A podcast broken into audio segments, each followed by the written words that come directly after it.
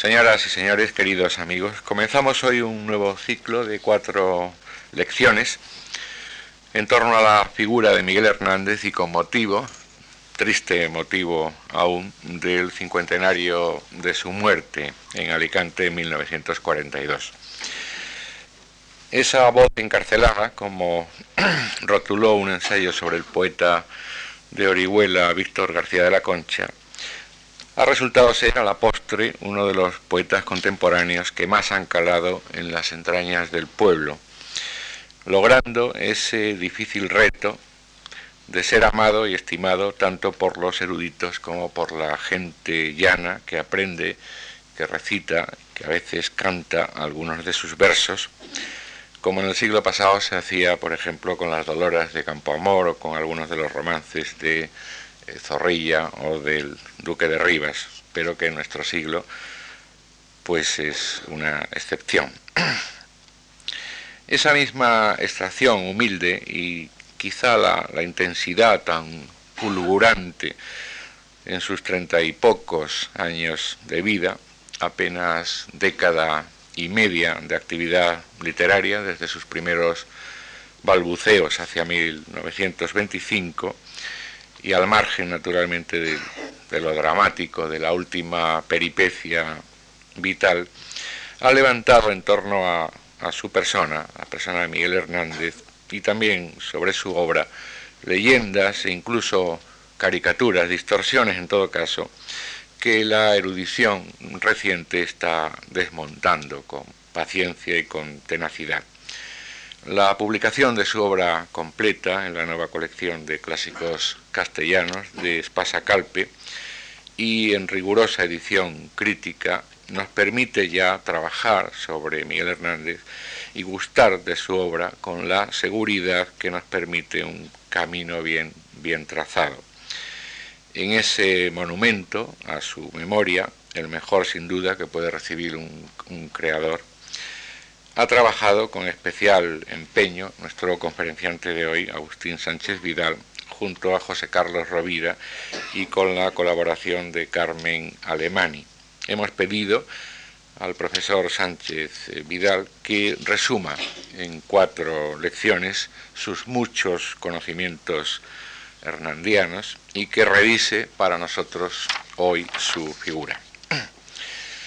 El profesor Agustín Sánchez Vidal es en la actualidad catedrático de Historia del Cine y otros medios audiovisuales de la Universidad, en la Universidad de Zaragoza, donde ha ejercido la docencia en el campo de la literatura eh, durante muchos años y en la que se doctoró en 1974 con una tesis precisamente sobre Miguel Hernández, tras haber obtenido en 1972 el premio extraordinario de licenciatura por una tesina también sobre el poeta de Orihuela. Entre los muchos trabajos que el profesor Sánchez Vidal ha dedicado a Miguel Hernández pueden destacarse Miguel Hernández en la encrucijada de 1976, Miguel Hernández desamordazado y regresado de 1992, bien reciente, y ha anotado y preparado ediciones de obras del poeta como Perito en Lunas, El rayo que no cesa, de 1976, Las Poesías Completas, 1979, El Epistolario, de 1986, El Torero Más Valiente, La Tragedia de Calisto y otras prosas, también de 1986, y como les decía antes, ha intervenido eh, decisivamente en la publicación de la obra completa en edición crítica en dos, volúmenes que se publicó esta pasada primavera, precisamente coincidiendo con el 50 aniversario de la muerte de Miguel Hernández en la cárcel de Alicante. Quiero agradecer en nombre de, de todos cuantos trabajamos en esta casa a nuestro conferenciante de hoy su colaboración nuestras actividades culturales y a todos ustedes por acompañarnos. Muchas gracias.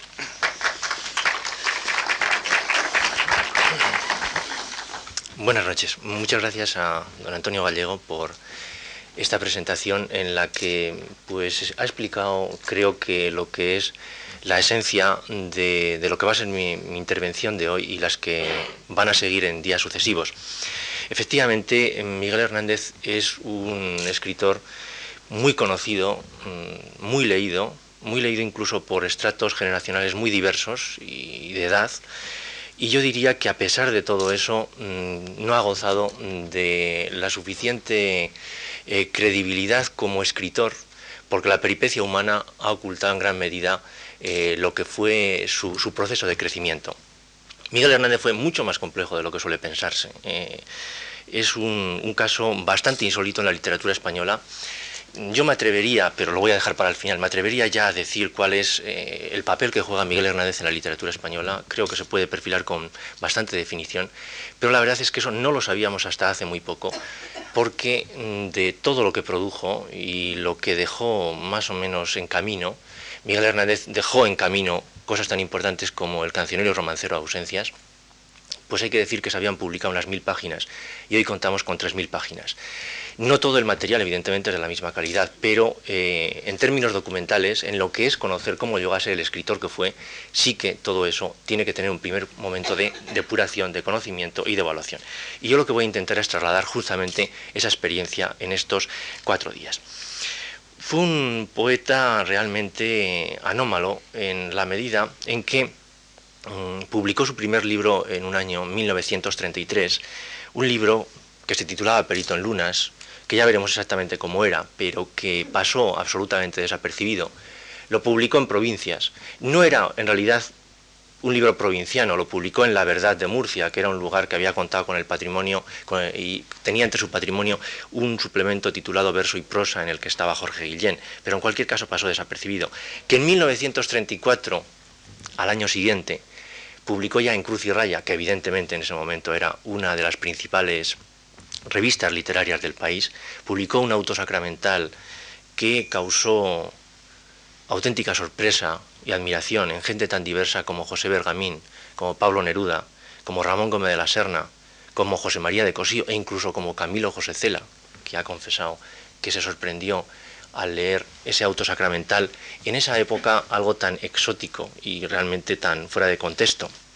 Que en 1936, cuando publica El rayo que no cesa pues prácticamente da con un libro que llevaba camino de convertirse en el romancero gitano de los años 30, pero cuya carrera fue interrumpida por la guerra civil. Es decir, si se echan cuentas, y esto es justamente lo que hay que intentar explicar, en mi opinión, se nota que en tres años pasa de, de ser un perfecto desconocido, un señor que cuidaba cabras en Orihuela, pasa a ponerse en el pelotón de cabeza de la poesía española de su época. Esto es lo que verdaderamente creo que hay que explicar de Miguel Hernández. ¿Cómo sucede eso? Teniendo las dificultades que tuvo, alguien que no nació sabiendo, desde luego no nació sabiendo escribir, ni siquiera nació sabiendo, en términos generales, alguien que fue un autodidacta, que le tocó en una etapa en la que no había precisamente malos poetas, es lo que suele conocerse como generación del 27, todo lo contrario, es una de las etapas eh, que junto al siglo de oro ha arrojado una mayor calidad e intensidad de escritura, que además, eh, pues lo que hizo, mm, pues lo convierte en quizá el único gran poeta de la literatura española de origen auténticamente popular, es decir, que mantuvo, a pesar de todo eso, mantuvo esa voz personal, no se diluyó, aunque lo parezca en determinados momentos, y naturalmente que lo hizo en una de las etapas más complejas del arte, no solamente español ni de la literatura española, sino del arte eh, occidental, que fue la de las vanguardias. De hecho, el problema que tuvo que enfrentar en un momento determinado es cómo se resolvía la etapa más experimental de las vanguardias, la que corresponde aproximadamente a las dos primeras décadas de siglo, cómo se resolvía en una edición más directa, en un arte que incluso pudiera servir de propaganda en las trincheras, y es eh, lo que le concedió la voz en, la década de los 30. Creo que ese es justamente el papel que él cumple. Lo hizo, además, además hay que decir que todo esto lo hizo en unas circunstancias tremendamente dramáticas que en muchas ocasiones le han perjudicado como escritor. Le han beneficiado en cuanto se ha tenido respecto a él una expectativa, digamos, eh, pues favorable. Pero eh, yo diría que más en cuanto a persona, y más en cuanto a persona sujeta a tres eh, principales caricaturas, que son la del pastor poeta, la del viento del pueblo, la del poeta del pueblo y la del poeta de sacrificio, que son ciertas, pero que no son las que explican mejor a Miguel Hernández siempre, y ahí, ahí siempre hay que moverse en ese matiz. Lo hizo pues entre el año 33 y el 36 en la mayor penuria, ya he dicho que cuidando cabras. Entre el 36 y el 39, obviamente, en plena guerra civil, como tantos otros, pero en su caso hay que decir que con cometidos en ocasiones tremendamente difíciles, muchas veces cavando trincheras, de donde lo tienen prácticamente que sacar. Y del año 39 al 42 en una cárcel, en una cárcel e incluso en los últimos años en un trance casi agónico con una enfermedad incurable. De manera que eh, eso, ya digo, obliga a considerar el caso Miguel Hernández con sus peculiaridades y en su contexto, y para ello eh, lo he dividido en cuatro tramos que espero que sean eficaces de cara a seguir este itinerario.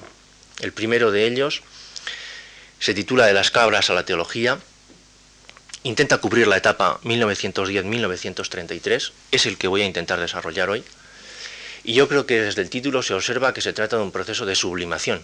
Es alguien que eh, parte de algo que para él era lo más bajo, que en Orihuela era el oficio más bajo, el de cabrero, e intenta llegar a lo más alto, que es cómo todo eso se puede transmutar en términos eh, de un auto sacramental. Un auto sacramental ciertamente muy vencido del lado campestre, un auto sacramental con muchos elementos tangibles, perfectamente táctiles, perfectamente reconocibles como levantinos, pero autosacramental al fin y al cabo, y en el que Miguel Hernández, y lo digo ya eh, como eh, lo que va a ser quizá la tesis central, y porque no se dice muchas veces con esta claridad, en la que Miguel Hernández es uno de los descubrimientos que hace la derecha católica en Orihuela y lo impulsa hasta Madrid. A pesar de lo cual Miguel Hernández trascenderá ese primer, digamos, cometido que se espera de él. La segunda etapa la he titulado La palabra vestida de luces. Cubre una encrucijada muy importante en él, el año 34, el año 35, porque tiene como epicentro una obra de teatro muy poco conocida todavía, El torero más valiente, que en mi opinión marca el tránsito de un catolicismo retardatario, todavía, el de Orihuela, el de Sige, el de El Gallo Crisis, a un catolicismo muy distinto, y en saber matizar esa diferencia, creo, creo que se puede entender o no el crecimiento de Miguel Hernández como persona, como poeta y como intelectual. Es pasar de Sige a José María de Cosío y a Bergamín, que era un paso muy importante. Y a continuación, se podría decir que casi, casi sin transición, su contacto con la escuela de Vallecas. En 1935 se produce ese decisivo desembarco, en, que creo que es el grupo que se está planteando el mismo problema que él. Las vanguardias ya hemos visto lo que dan de sí, llegan los años 30, los años 30 no son los años 20, ¿qué hacemos? Eso lo estaban haciendo exactamente en términos parecidos a los que buscaba Miguel Hernández, Alberto Sánchez, lo estaba haciendo también Maruja Mayo eh, y naturalmente que Benjamín Palencia, dos de ellos colaboradores suyos en proyectos que no salieron a la luz, pero que conservamos. Esto va a constituir eh, la tercera eh, entrega, por así decirlo, de lo que es este desarrollo del itinerario de Miguel Hernández y por eso he querido titularlo Rayo Vallecano y Viento del Pueblo. Es el proceso de la Escuela de Vallecas en Miguel Hernández que conduce al rayo que no cesa y a Viento del Pueblo. Y finalmente la cuarta parte, por razones obvias, cárceles y ausencias, porque es la etapa en la que, concluida la guerra civil, Miguel Hernández entra en un periodo que podríamos llamar anticlimático y que es una escritura que se repliega, también se quinta esencia, se despoja de la retórica y digamos que Miguel Hernández demuestra que puede llegar a conseguir a que el castellano dé en él alguno de los acentos que hasta ese momento estaban inéditos, posiblemente sea donde llega a mayor profundidad. Se notará que no es una división habitual. Eh, la verdad es que es una división anómala respecto a lo que quizá ah, había venido siendo el Miguel Hernández más conocido, más divulgado, porque no suele considerarse seriamente a Miguel Hernández hasta 1936, es decir, hasta el rayo que no cesa y la guerra civil. Y suele pensarse que el epicentro de su obra es Viento del Pueblo, que es un libro publicado en 1937. Bien, ya se ve que no, y pienso que es que Miguel Hernández, eh, por volumen de obra, porque antes de ese momento, de 1937, tiene un volumen muy considerable está la mayor parte de su obra antes de ese momento. No digo que sea la mejor ni la peor, digo que está la mayor parte de su obra, y eso es un hecho constatable y objetivo. Hay que decir que justamente por eso hay que considerar a cada uno de esos tramos o peldaños con entidad propia. Ese es por lo menos el propósito que va a guiar mi exposición. Creo que son muy conocidas las circunstancias en las que Miguel Hernández mm, pues, nace y desarrolla su primera, eh, su primera etapa en Orihuela, pero las voy a recordar brevemente por si acaso. Eh, Miguel Hernández eh, nace el 30 de octubre de 1910 en Orihuela. Orihuela es un enclave que está siempre a mitad de camino entre Alicante y Murcia.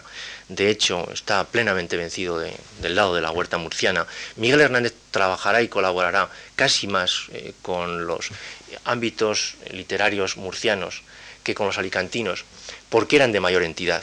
Eh, me he referido a un periódico, La Verdad, que era absolutamente clave para entender cómo Miguel es arropado por un contexto católico, pero también por un contexto eh, en el que eh, hay personas como Guerrero Ruiz o también la Universidad Popular de Cartagena con Carmen Conde y Antonio Oliver Belmás, y ese ambiente murciano le nutre en gran medida tanto más que el de Alicante, que es la circunscripción a la que pertenece administrativamente Orihuela.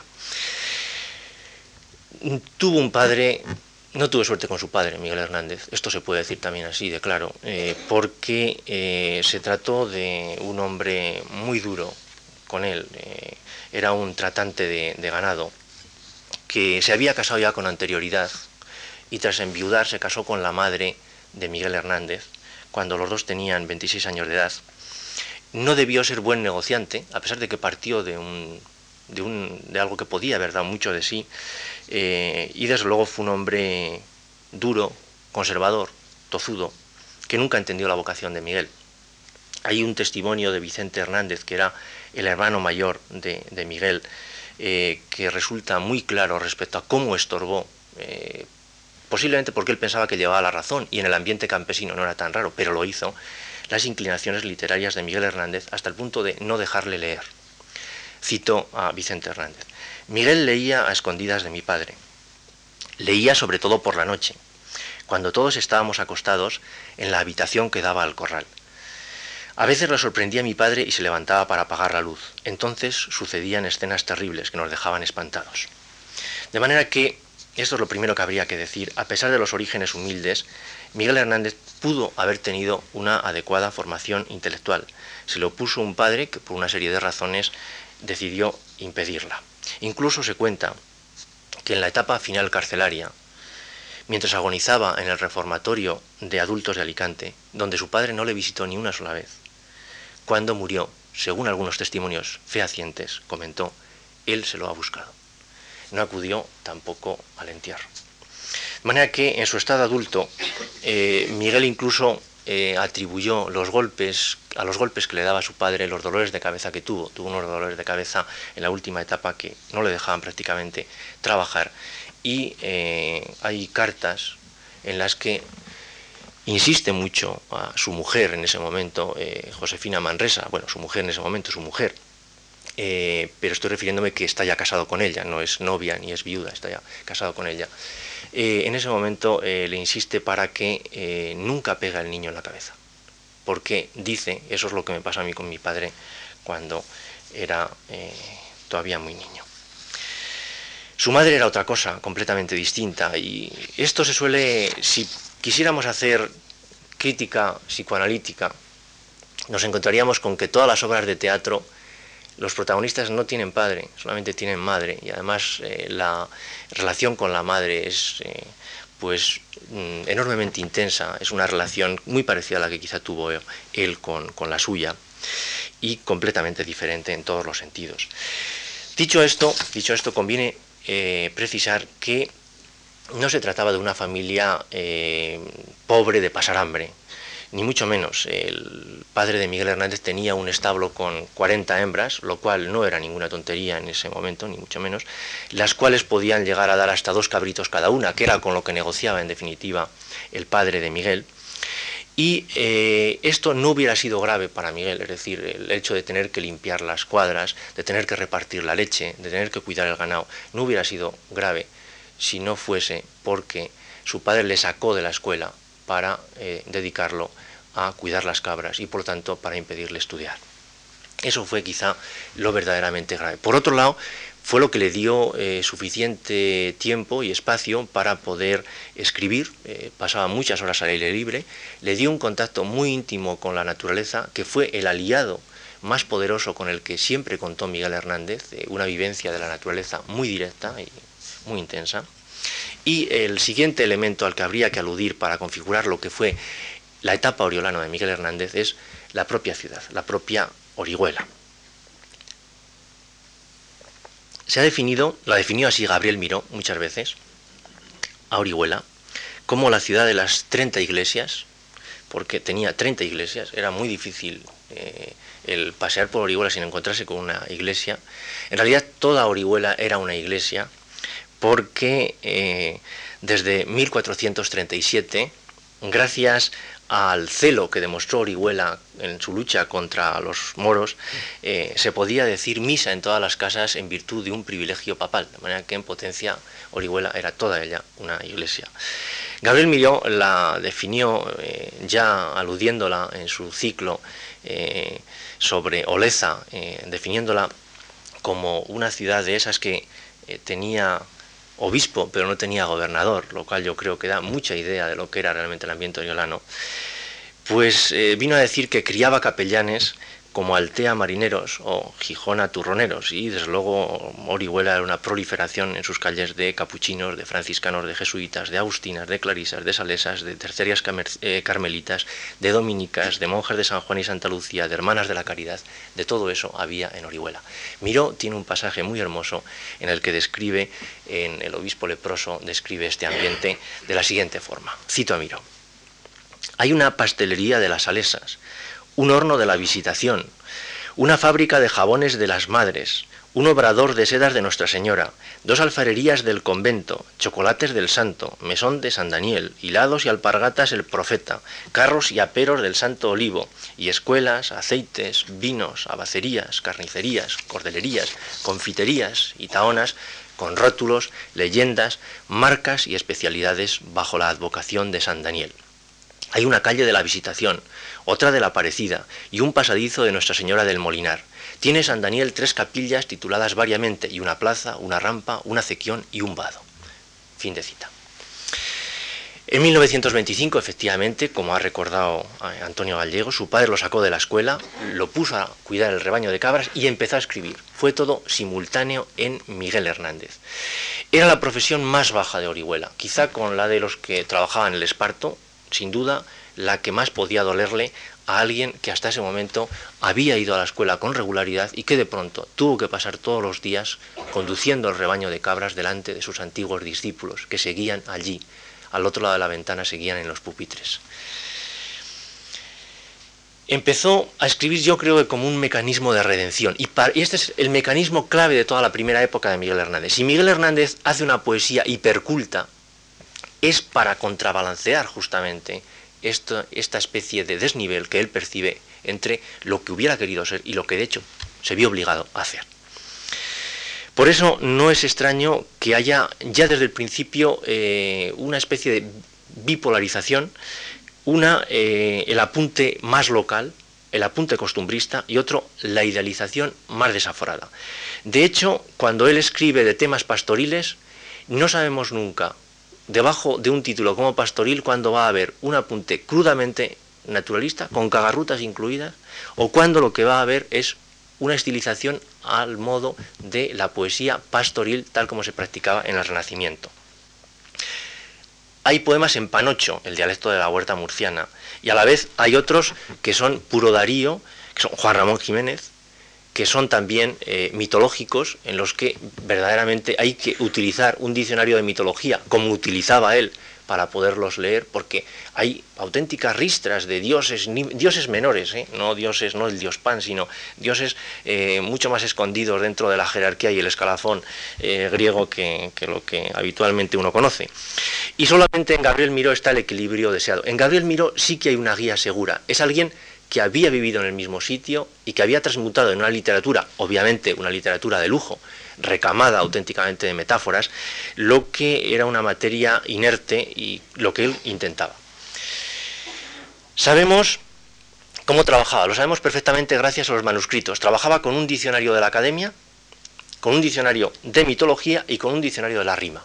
Y con esos tres diccionarios en ocasiones se puede entender perfectamente cómo eh, escribe Miguel Hernández. Todavía hay ecos en la elegía Ramón Sigé, lloro mi desventura y mis conjuntos y voy de mi corazón a mis asuntos, el ripio, que es conjuntos, se debe todavía a esta utilización sistemática en su aprendizaje del diccionario de la, de la rima. Cuando uno revisa los manuscritos de juventud, se encuentra con que de vez en cuando hay todavía apuntes del diccionario. Por ejemplo, inexpugnable, escribe, dos puntos, que no se puede conquistar con armas, que no se deja vencer ni persuadir. Hay muchísimos apuntes de este tipo. Y a veces trabaja con un diccionario de francés, porque Miguel Hernández sí que tradujo del francés. En contra de lo que se ha dicho en ocasiones, tradujo a poetas dificilísimos. A Paul Valéry lo tradujo él del francés.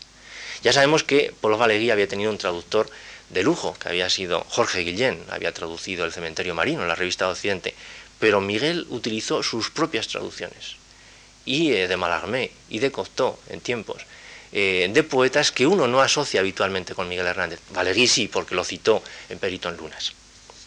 De manera que con un pie en la naturaleza y otro en el idioma, lo que va a tratar es de ir ganando posiciones lentamente porque Miguel aprende a leer y a escribir, aprende ahí directamente. Es una etapa que podríamos considerar clausurada en noviembre de 1931, estamos ya en la República, cuando emprende su primer viaje a Madrid. Y cito la palabra y el término república porque es evidente que la carrera de Miguel Hernández, la acogida que tuvo en Madrid, es inseparable del ambiente republicano, y eso también hay que decirlo. Publicó los primeros poemas y yo diría que toda la, la tutela de la primera etapa está bajo este signo en un periódico católico, en el pueblo de Orihuela, que era el órgano, el órgano oficial eh, de los sindicatos católicos de Orihuela, que es en el círculo en el que él trabaja en esta primera etapa, hace obras de teatro, quien le presta los libros es el canónigo de Orihuela, Luis Almarcha, y eh, ahí tenemos, eh, digamos, pues ya casi casi un pequeño programa de trabajo.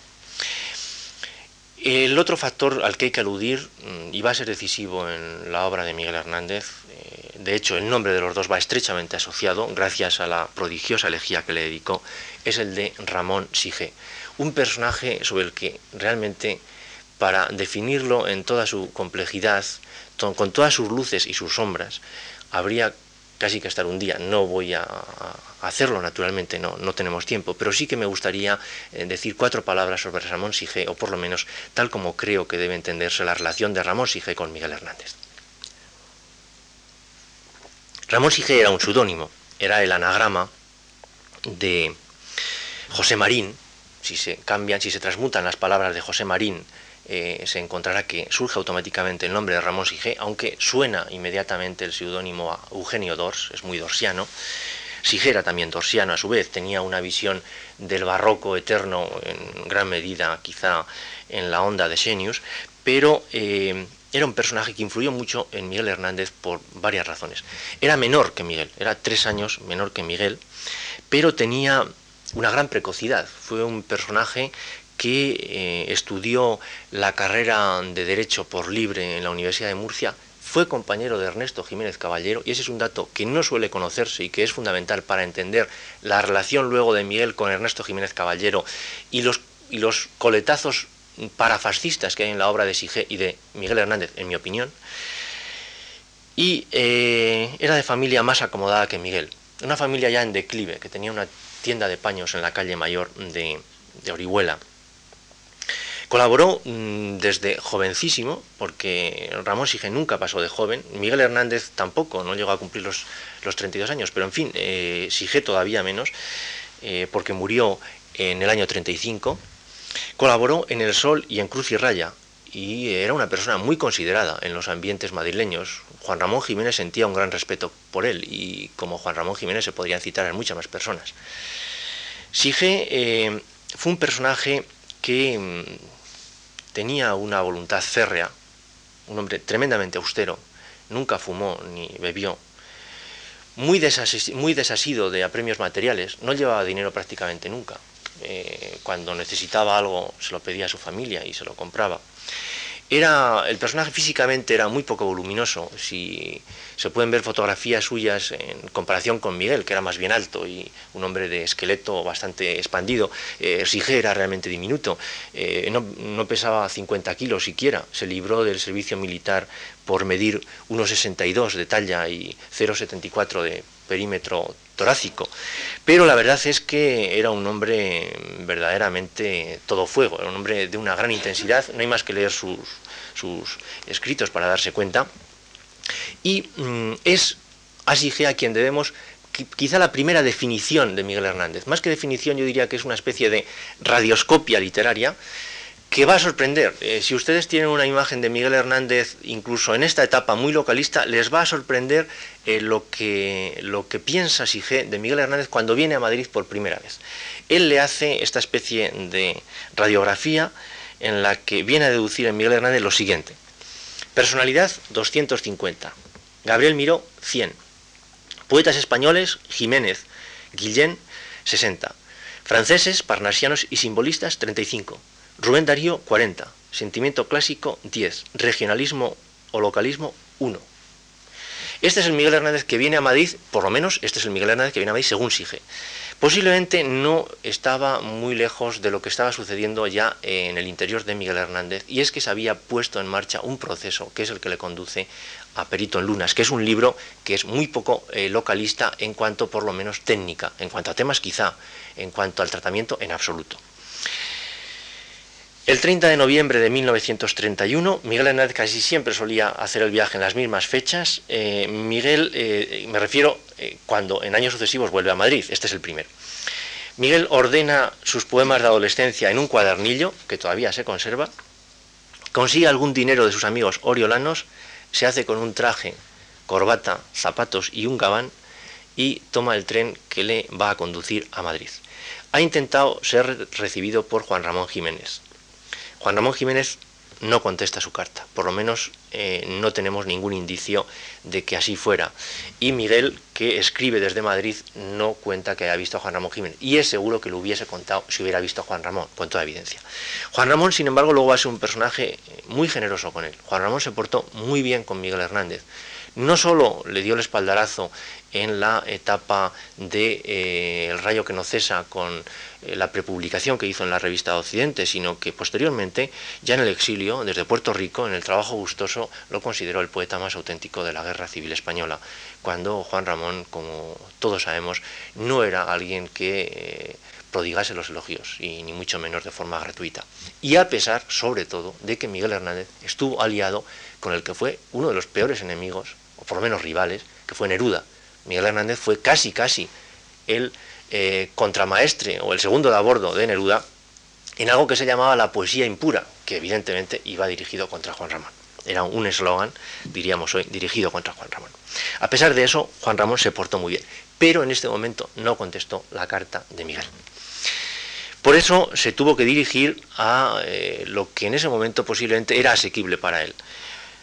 La Gaceta Literaria, que en ese momento ya no se llamaba la Gaceta Literaria, se llamaba el Robinson Literario de España, no era pues la Gaceta Literaria, como suele decirse, era la Gaceta Literaria devaluada, en que Ernesto Jiménez Caballero se había quedado ya en solitario en unas posiciones muy encastilladas que le conducirían pues a lo que él llamó eh, su circuito imperial y posteriormente a posiciones decididamente fascistas. Y eh, la imagen que dejó de Miguel eh, no fue muy generosa una imagen de la que podría eh, deducirse, pues, más bien un poeta pardillo. ¿eh? Lo presentó como un simpático pastorcillo caído en esta, esta Navidad por este nacimiento madrileño. No es precisamente una definición generosa de Miguel Hernández. También eh, venía arropado por algunos amigos de Orihuela, que no merece la pena citar porque no tienen consecuencias posteriores en la obra de Miguel, y consiguió una entrevista en una revista mucho más popular, que era Estampa, que eh, salió, es una fotografía en la que aparece Miguel eh, con corbata, eh, muy trajeado, y que tuvo el, interés biográfico de que le viera una modistilla de Orihuela que era natural de Quesada, en la provincia de Jaén, pero que vivía en Orihuela desde hacía mucho tiempo, desde los 11 años, y que se llamaba Josefina Manresa Marhuenda, y con la que Miguel Hernández posteriormente pues, mantendrá una relación que tendrá graves consecuencias para él de todo tipo, eh, perdón, grandes consecuencias para él de todo tipo, porque eh, será eh, su novia y su mujer posteriormente, a partir de 1934. Pero en fin, en las navidades, navidades madrileñas del 31 al 32, Miguel Hernández está hasta mayo de 1932, está mucho tiempo en Madrid. Hay que decir que aunque fueron un desastre en el aspecto material, pasó hambre, pasó frío, tuvo que dormir, que dormir a la intemperie. Alguna de las enfermedades que posteriormente eh, le acometerían es posible que eh, empezara a fraguarse en este momento. Eh, a pesar de todo eso, Miguel Hernández tuvo conciencia de lo que era Madrid y la diferencia que había con el ambiente oriolano. Y esta experiencia fue absolutamente decisiva para él. Hay que tener en cuenta lo que era el Madrid de esa época. Madrid en ese momento es una de las ciudades más vivas culturalmente eh, y se puede comparar en muchos aspectos a lo que se está haciendo en cualquier lugar de eh, Europa. Es un momento en el que eh, las tertulias de Madrid hacían coincidir por lo menos a tres generaciones, la del 98, la del 14 y la del 27, y la riqueza en ese aspecto es irrepetible. En muchos aspectos allí se, se, se, podía uno encontrar pues tertulias en las que se discutía desde lo divino y lo humano en un momento en el que indudablemente la historia española se estaba acelerando a marchas forzadas, saliendo de lo que había sido una ralentización en la etapa de la dictadura de Primo de Rivera. Tenemos muchas anécdotas de lo mal que lo pasó Miguel. Solo cuento para que se hagan idea, eh, pues eh, una, y creo que esto lo define perfectamente. Lo echan de varias pensiones, eh, se tiene que ir a, a, dormir en principio con amigos, luego posteriormente en el metro, luego debajo de un puente, en fin. En un momento determinado, él intenta corresponder a quienes le han recomendado. Le han dado una recomendación para Concepción Albornoz, Concha Albornoz, la hija del ministro de Justicia, y él intenta corresponder, pero no tiene prácticamente dinero. Pide a sus padres que le envíen una caja de naranjas y tiene que ir a buscar la caja de naranjas a pie a la estación porque no tiene dinero para el tranvía. Con la caja de naranjas ha de recorrer cerca de 10 kilómetros con unos zapatos rotos y cuando llega no están los que ha ido a buscar y tiene que volver con la caja de naranjas desandando el camino. Bueno, esto es una de las cosas que cuenta en sus cartas, pero se podían contar muchas más. Cuando regresa a Orihuela, en mayo de 1932, vuelve completamente desalentado, no ha conseguido prácticamente nada. El objetivo ha sido pues más o menos el de lo que hoy se llama en la jerga madrileña un desembarco autonómico, es decir, ir a Madrid a lograr un eco que posteriormente uno pueda rentabilizar en el lugar de origen. Me han hecho caso en Madrid, ¿no? Eh, él eh, lo que quería era aparecer en la prensa madrileña, lo dice, para pedir una beca. Y con esa beca que iba a pedir al Ayuntamiento de Orihuela, a la Diputación de Alicante o subsidiariamente en la de Murcia, eh, poderse dedicar a escribir y no tener que sacar todos los días las cabras al monte no lo logra y prácticamente se encierra. Le da vergüenza salir a Orihuela porque todo el mundo sabe de lo que eran sus propósitos, lo ha hecho público en un acto, ha habido una despedida y no se atreve a salir a la calle. Se encierra y de ahí, de ese encierro, va a salir Perito en Lunas. Perito en Lunas es un libro que ha sido durante mucho tiempo ha sido mal entendido porque se ha pensado que Miguel Hernández estaba mintiéndose a sí mismo, estaba falseando su voz, porque es un libro hiperculto. Bueno, es un libro tan sumamente complejo y honesto les diría que no se desanimen ustedes si no entienden Perito en Lunas, eh, quienes nos hemos dedicado durante años y años a Perito en Lunas, hay muchas cosas que las seguimos sin entender y eh, es porque voluntariamente están acogidos, todos, los, todos los poemas del libro están acogidos a una poética del hermetismo, de una manera tan consciente, que Miguel Hernández suprimió los títulos de las composiciones. Y si hoy los conservamos, algunos son por los manuscritos y otros son porque un amigo de Miguel le dijo, mira Miguel, yo no entiendo absolutamente nada, al menos hazme el favor de decirme de qué hablas. Y Miguel, en un ejemplar de Perito en Lunas, fue poniendo los títulos a las octavas reales que allí eh, se imprimían. Es un libro que se ha solido decir que es neogongorino. Tampoco es un libro tan neogongorino tiene de Góngora la escansión de la estrofa. Es verdad que la octava real nunca volvió a ser la misma en la literatura española después del polifemo de Góngora, eso es completamente cierto. Pero hay estrofas muy parecidas que gravitan sobre este libro, por ejemplo, La Sestina, tal como la había trabajado eh, Paul Valéry en El Cementerio Marino y la había traducido Jorge Guillén. La décima de Jorge Guillén, la décima y la octava real son dos metros muy emparentados, el uno en arte menor aunque tenga diez versos, el otro en arte mayor. El uno pertenece a la tradición española, el otro a la italiana, pero en fin, son dos mm, instrumentos muy parecidos. La, la octava real funciona como una especie de máquina de agavillar metáforas. La expresión no es mía, la expresión es de Ramón Sige. Ramón Sige vino a decir que eh, en la época imperial el, el idioma, el castellano, había puesto a punto una máquina similar a las máquinas de guerra, que los tercios de Flandes, bueno, la expresión puede resultar un tanto discutible, pero en cualquier caso procede de un buen conocedor de Miguel y de uno de los mentores, y que la octava real había funcionado de esta forma en la órbita de Góngora. Creo que esto sí es gongorino, la forma eh, en que se trabaja el verso y se comprime de alguna forma la materia verbal, pero no en cuanto a lo demás. Perito en es un libro moderno, perfectamente moderno, no tan atrasado para su época como se decía, porque se dice, claro, si en el año 33 todavía estamos haciendo neogongorismo, que es del año 27, es un libro tardío. Es un libro muy personal que eh, trata de resolver en Miguel Hernández yo creo que dos problemas como mínimo. Uno, un problema técnico. Miguel Hernández tenía que ir estructurando su visión del mundo. La luna es el elemento que codifica todo el mundo alrededor. Es decir, la luna es una especie de patrocinador de todos los ciclos naturales y eh, todo lo que aparece a la vista de Miguel va a resolverse en secuencias redondas. El pozo, la gota de agua, las ubres, eh, los toneles, el grano de uva, todo tenía que categorizar un mundo que estaba disperso, si no hay una pirotecnia que no acaba de desembocar o que no acaba de controlarse. Tenía que adensar la materia verbal. Miguel Hernández procedía de un retoricismo que era el modernista y la cambió quizá por otro retoricismo que era el vanguardista, pero lo necesitaba, porque en esa etapa eh, es bien sabido, creo, que la literatura española eh, gravita todavía sobre la metáfora. La metáfora pasa a ser el gran protagonista de una etapa de la literatura española, o la imagen en general. Y él eh, anda tanteando cómo no llamar las cosas por su nombre, sino llamarlas con un nombre que de alguna forma resulte desvelador de lo que hay debajo de la visión más externa. Intenta encontrar lo que es el material subyacente y transmitirlo a términos verbales, que es evidentemente una de las labores de un poeta. Y no siempre lo consigue. Y además le dejó una tremenda secuela a Miguel Hernández, perito en lunas. Una tremenda secuela que voy a utilizar dos testimonios para intentar definirla, porque no es fácil de detectar esta secuela en Miguel Hernández. Un testimonio es de Ramón Gómez de la Serna. Ramón Gómez de la Serna conocía a Miguel Hernández, lo apreció y eh, habló muy bien sobre él.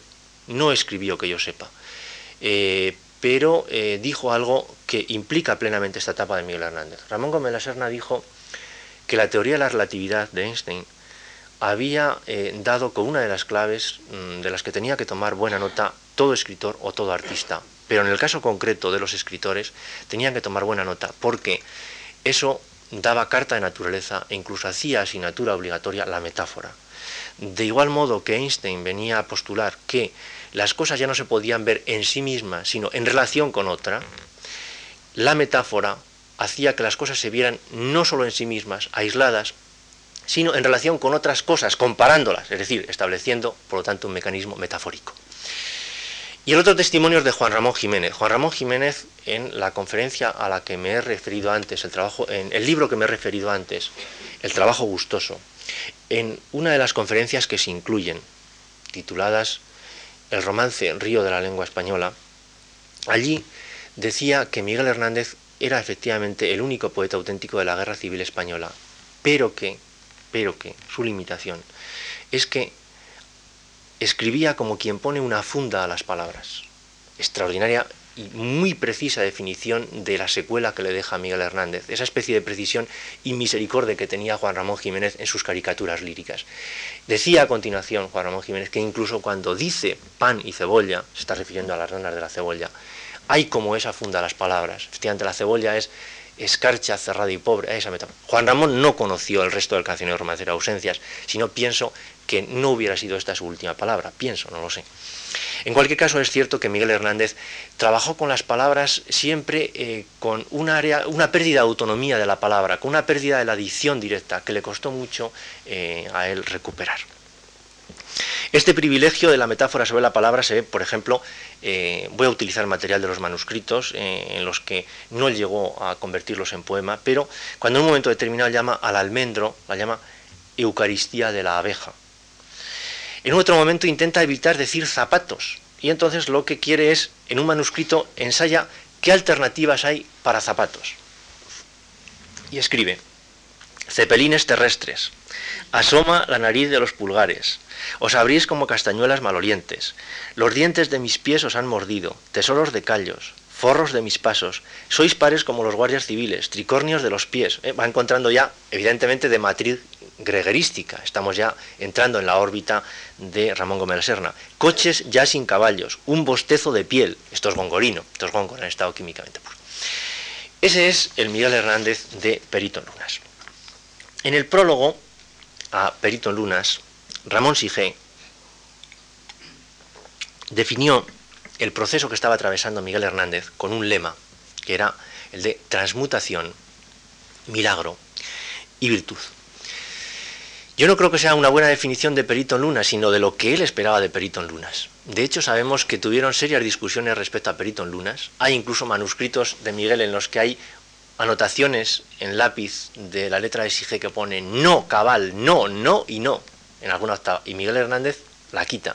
Pero hay otras en que también la tacha y Miguel Hernández la conserva. Y sabemos que entre los avalistas de Perito Lunas no estaba Sige porque se habían enfadado. De manera que pienso que Ramón Sige intentó convertir Perito en Lunas en uno de los libros de la poesía pura.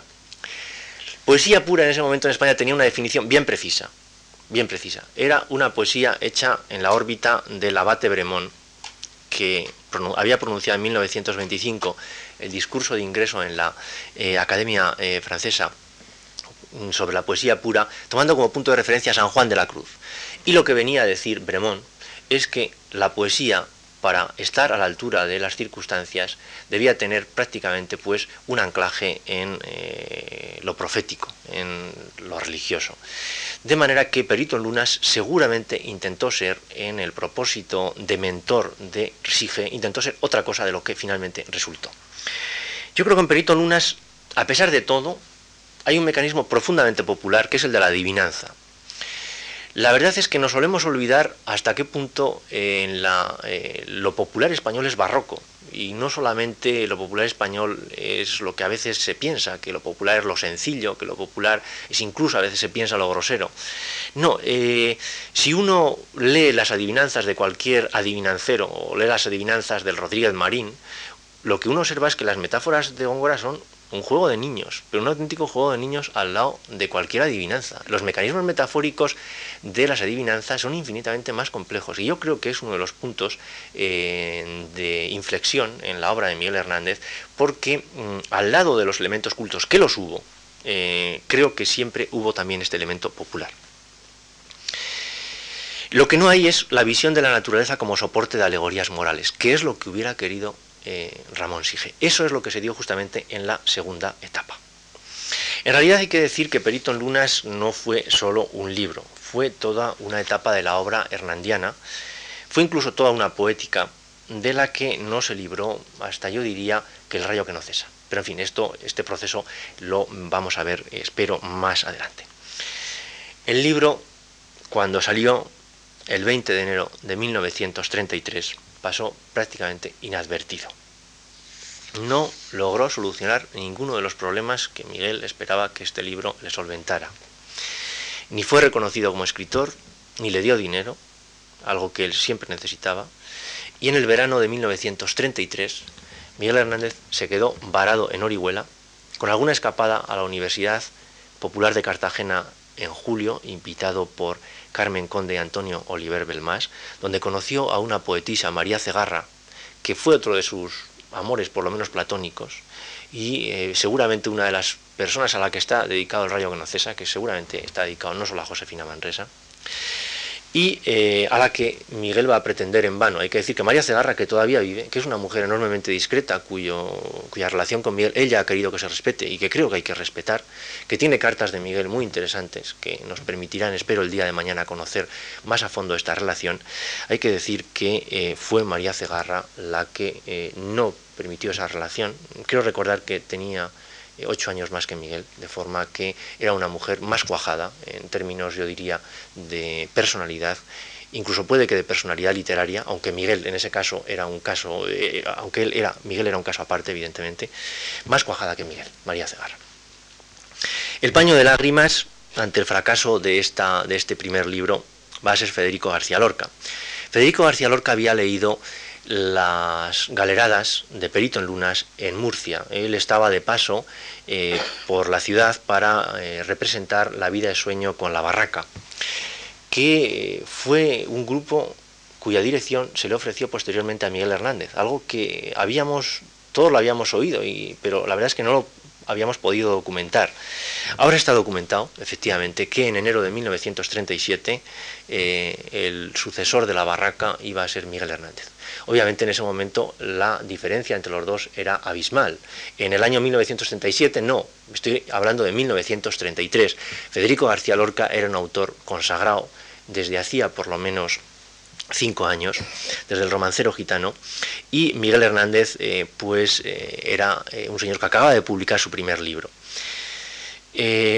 cuentan algunos de los testimonios que cuando Federico García Lorca elogió el libro, Miguel Hernández, con la ingenuidad que tenía, porque Miguel Hernández era en muchos aspectos muy ingenuo, abrió los brazos y dijo, con que soy el primer poeta de España, a lo que Federico García Lorca, un tanto molesto, le dijo, no tanto, no tanto.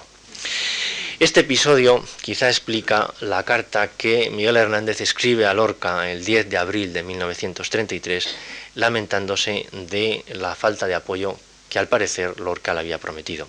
Le dice, cito a Miguel Hernández, le escribí hace mucho pidiéndole elogios, aunque ya se los había oído para mi perito en lunas. Y aquí me tiene usted esperándolos, entre otras cosas. Perdone, pero se ha quedado todo, prensa, poetas, amigos, tan silenciosos ante mi libro tan alabado, o mentirosamente, como dijo, por usted, la tarde aquella murciana, que he maldecido las putas horas y malas en que di a leer un verso, un verso a nadie. Usted sabe bien que en este libro mío hay cosas que se superan difícilmente, y que es un libro de formas resucitadas, renovadas, que es un primer libro y encierra en sus entrañas más personalidad, más valentía, más cojones, a pesar de su aire falso de Góngora, que todos los de casi todos los poetas consagrados, a los que si se les quitara la firma se les confundiría la voz. Evidentemente Miguel Hernández es un poeta que cree en sí mismo, esto es muy evidente. Y eh, su sorpresa es que los demás no se lo reconozcan. Hay algo de cierto, hay algo de cierto, y es que realmente se trató, Salinas, que hizo una reseña, eh, Alfredo Marquerilla, que hizo otra reseña, eh, trataron el libro como si fuera una especie de excrecencia eh, post-neogongorina, lo cual es lo peor que se podía decir de Perito en Lunas, y además creo que en cierto modo es una falsedad. Miguel Hernández hizo un libro tremendamente personal y estaba muy dolido. Lorca le contestó, bajándole los humos de forma expeditiva, le contestó de forma inmediata, es la única carta que le escribió. Miguel Hernández escribió otras tres que ya Lorca no contestó, y le dijo, Cito a Federico García Lorca. Tu libro está en silencio, como todos los primeros libros, como mi primer libro, que tanto encanto y tanta fuerza tenía. Escribe, lee, estudia, lucha. No seas vanidoso de tu obra. Tu libro es fuerte. Tiene muchas cosas de interés y revela a los buenos ojos pasión de hombre, pero no tiene más cojones, como tú dices, que los de casi todos los poetas consagrados. Cálmate. Hoy se hace en España la más hermosa poesía de Europa. Pero por otra parte la gente es injusta. No se merece Perito en Lunas ese silencio estúpido. No. Merece la atención y el estímulo y el amor de los buenos. Eso lo tienes y lo tendrás, porque tienes la sangre del poeta y hasta cuando en tu carta protestas, tienes en medio de cosas brutales que me gustan, la ternura de tu luminoso y atormentado corazón. Yo quisiera que pudieras superarte de la obsesión, de esa obsesión de poeta incomprendido, por otra obsesión más generosa, política y poética.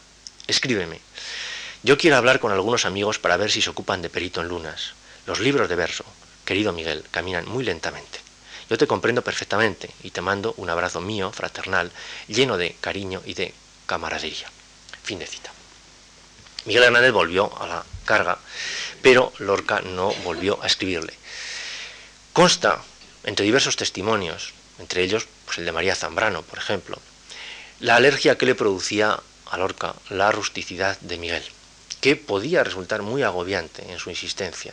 Una insistencia plenamente justificada, sin duda, por las, penurias en las que anduvo, pero eh, desde luego, eh, en este caso ya digo que una eh, insistencia no correspondida. Josefina Manresa ha contado en sus memorias cómo Miguel solía recitarle la casada infiel, cuando la pretendía, y eh, bueno, según ella, habría habido también quizá mucho de celos literarios. No cabe duda, no cabe duda de que ciertos apoyos que tuvo Miguel, los de Bergamín, por ejemplo, eh, Bergamín eh, tuvo apoyos que eran claramente contra Lorca, muy claramente.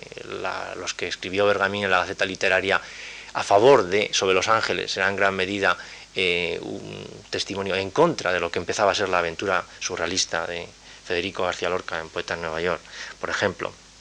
Pues eh, según eh, algunos testimonios, y según en concreto en este caso el de Josefina Manresa, constatado por otros, cuando a finales de 1935, principios de 1936, Vicente Leisandre había invitado a Lorca a su casa para que leyera algunas de sus obras, al poner en conocimiento que también iba a asistir Miguel Hernández, Lorca habría contestado, ah, si va ese yo no voy. Lo cierto es que cuando más tarde mm, Miguel va recurra de nuevo a él para que le ayude a estrenar el auto sacramental y publicar una obra de teatro que veremos, veremos el jueves, eh, titulada El torero más valiente, inspirada en la muerte de Ignacio Sánchez Mejías, no obtiene respuesta. Bien es verdad que se explica plenamente que Federico no contestara. Estaba en ese momento ocupado en el estreno de Yerma y eh, nada, de nada le valieron a Miguel Hernández las cartas que hacía llegar a través de eh, Luis Rosales, de eh, Vivanco, de Neruda, a otros a los que recurría para obtener una respuesta que, no tuvo. Él quería nada menos que se la estrenara Margarita Sirgu y obviamente no era fácil el conseguir que Margarita Sirgu estrenara la obra de un principiante, como en ese momento era Miguel Hernández. De todas formas hay que decir que él siempre mantuvo una gran admiración por Federico García Lorca. Cuando está en la cárcel y le dicen que pida algún libro, en esos momentos en los que ya Miguel Hernández estaba muy enfermo y cuando obviamente lo que uno pide son libros para releer, pide El romancero gitano de Federico García Lorca. Es uno de los libros de cabecera suyos siempre, cuya huella se detecta hasta el final y le dedico, como es bien conocido creo, la elegía primera de Viento del Pueblo. El otro intento de Miguel Hernández en paralelo a Perito en Lunas para crecer como escritor es una novela. Es una curiosa novela que seguramente se quedó trunca, y digo seguramente porque hay dos versiones, la una en limpio, la otra en, la verdad es que con muchas tachaduras, titulada La tragedia de Calisto, que es de fortísimo sabor autobiográfico y eh, que da idea, yo creo, de una de las hipótesis de trabajo más sugestivas, que es el gran prosista que podía haber sido Miguel Hernández. Hizo también en su última etapa algunos cuentos en la cárcel, uno de ellos hermosísimo, sobre un gorrión, eh, muy en la línea de, del príncipe y la, golondrina de Oscar Wilde, eh, muy en la línea de los cuentos de Andersen, mm, que da idea de que Miguel Hernández pudo ser, eh, a la vez que un gran prosista, eh, a la vez que un gran poeta, que lo fue de hecho, un gran prosista. Así como dramáticamente la progresión de la obra, de las obras de teatro que escribió, no dan las mismas resultantes, creo que en este caso sí que había pues motivos para pensar lo, que, lo que perdimos de novelista. Es una obra mm, que es difícil de, resumir, pero solo diré que tiene muchas influencias de Gabriel Miró, pienso que también de, de Valle Inclán. Voy a, leer nada más un fragmento para que se vea este esperpento, esta beta esperpéntica, eh, pero mm, muy estilizada, cuando hace una descripción del ambiente de los mendigos que piden a la puerta de la catedral. Tullidos, desbrazados, desorejados, los pulgares con cenefas de roña se activaban contra los piojos. Las pulgas volatineaban por las losas como chispas de sangre. Había pies que hacían la función de manos, manos que de pies. El sol escarbaba en los andrajos como un gallo en un estercolero y arrancaba de ellos un humillo que olía a lo último. Es una novela muy osada en la que eh, hay en momentos determinados hay escenas eróticas eh, muy conseguidas eh, que eh, quedan interrumpidas en lo mejor, desgraciadamente, ahí se interrumpe el manuscrito, eh, pero que dan eh, perfecta idea, creo, de un Miguel Hernández que en cierto modo mm, está trabajando en una doble dirección, en, ese, incluso en la etapa de 1933. Yo diría que por un lado, bajo la supervisión de Sige, y por otro, de tapadillo, porque yo no me creo que este libro lo llegara a conocer Sige no creo que eh, le hubiera dejado, vamos a ponerlo entre comillas, porque hay que decir que Miguel Hernández funciona muy por libre. La influencia de SIG, donde sí se va a dejar notar, es en una dirección muy concreta, que es la de la poesía religiosa. Hay que decir que eh, el fracaso de Perito Lunas creo que facilitó esta operación. Es decir, creo que el fracaso de Perito Lunas dejó a Miguel Hernández bajo una mayor influencia de eh, y porque además, en cierto modo, era el ambiente natural que le rodeaba. Para alguien que mm, quería abrirse camino en el ambiente oriolano, publicar en revistas, publicar en periódicos de ámbito neocatólico era lo más normal porque era lo que tenía alrededor. En cualquier caso, hay que decir que eh, la influencia de Ramón Sige es más intensa que nunca en el año 1933 y va a rematar fundamentalmente en dos obras claves que son El silbo vulnerado y el auto sacramental titulado ¿Quién te ha visto y quién te ve? y Sombra de lo que eras. Vamos a empezar con el auto sacramental porque El silbo vulnerado es una obra que creo que nos rendirá eh, mayor economía si la consideramos ya en la siguiente, eh, en la siguiente parte del itinerario hernandiano. El auto sacramental de mm, Miguel Hernández eh, era una pieza evidentemente exótica, pero también hay que decir que exóticamente militante en el año en que se publica, que es 1934. Es una alegoría de la caída del hombre, en el que los cinco sentidos, para que se hagan una idea de por dónde van exactamente los tiros en esta etapa de Miguel Hernández, en el que los cinco sentidos hablan un lenguaje proletario, son sindicalistas, y por lo tanto es una obra en gran medida hecha contra lo que eh, podía eh, percibirse desde la óptica católica como eh, etapa revolucionaria, negativamente revolucionaria de la República. En ese quemar al protagonista posiblemente hay también una alegoría del incendio de conventos e iglesias que había tenido lugar y fue directamente propulsada por eh, los círculos neocatólicos de Murcia hasta Madrid. Miguel Hernández hizo una lectura a un grupo de Murcia, el Grupo de la Verdad, eh, donde estaba la plana mayor de la verdad, eh, les leyó los dos primeros actos, mm, los consideraron mm, magníficos, lo son, la verdad es que el auto sacramental de Miguel Hernández es una pieza de primer orden, y decidieron enviarlo con una recomendación a Madrid para que visitara Cruz y Raya. En marzo de... Eh, en marzo de 1934, Miguel Hernández hace su segundo viaje a Madrid y esta vez va a ser completamente diferente del desastroso viaje que había tenido en noviembre de 1931. En este caso, le reciben eh, la plana mayor de Cruz y Raya, lee el auto para ellos, allí está Bergamín, allí está José María de Cosío, que pertenecía al comité de redacción y a la tertulia de Cruz y Raya, y que va a ser un hombre clave en la trayectoria de Miguel Hernández, positivamente clave, hay que decirlo, y eh, deciden publicarle la obra. Marcha a Orihuela, regresa y eh, en un auténtico frenesí eh, de escritura la culmina de tal forma que regresa en julio, en julio de 1934, para entregar el tercer acto. Es entonces cuando conoce a Pablo Neruda. Y a Pablo Neruda también le entusiasma la obra. Neruda escribirá algo tremendamente certero de lo que es la contradicción de este Miguel Hernández, definiendo lo que va a ser su transmutación al año siguiente, cuando dice que así como eh, ha sido el más grande poeta revolucionario, ha sido también el más grande poeta del catolicismo español. Dice, dice Neruda. Y esa obra gusta también mucho a eh, Ramón Gómez de la Serna. Ramón Gómez de la Serna se queda realmente admirado de la facundia y del sentido barroco del verbo que tiene Miguel Hernández.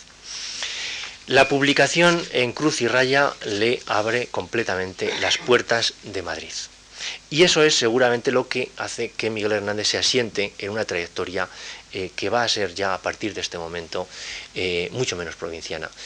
No solo menos provinciana en el sentido de sus perspectivas literarias, sino ideológicamente. El cambio de Miguel Hernández al siguiente año, el cambio que hay entre las tres versiones del Silvo vulnerado, ese es el cambio que se, que se eh, deduce plenamente de seguir todavía en la órbita católica, pero de un catolicismo con unas perspectivas mucho más cerradas a un catolicismo con unas perspectivas mucho más abiertas. De hecho, creo que todos sabemos que José María de Cosío era una figura inmensamente liberal. Por supuesto, estar con José María de Cosío, como llegará a estar Miguel Hernández como secretario, significaba abrirle todas las puertas de Madrid desde el despacho de Espasa Calpe y naturalmente que Bergamín era un católico tan sumamente peculiar que ya sabemos cómo terminó en la guerra civil.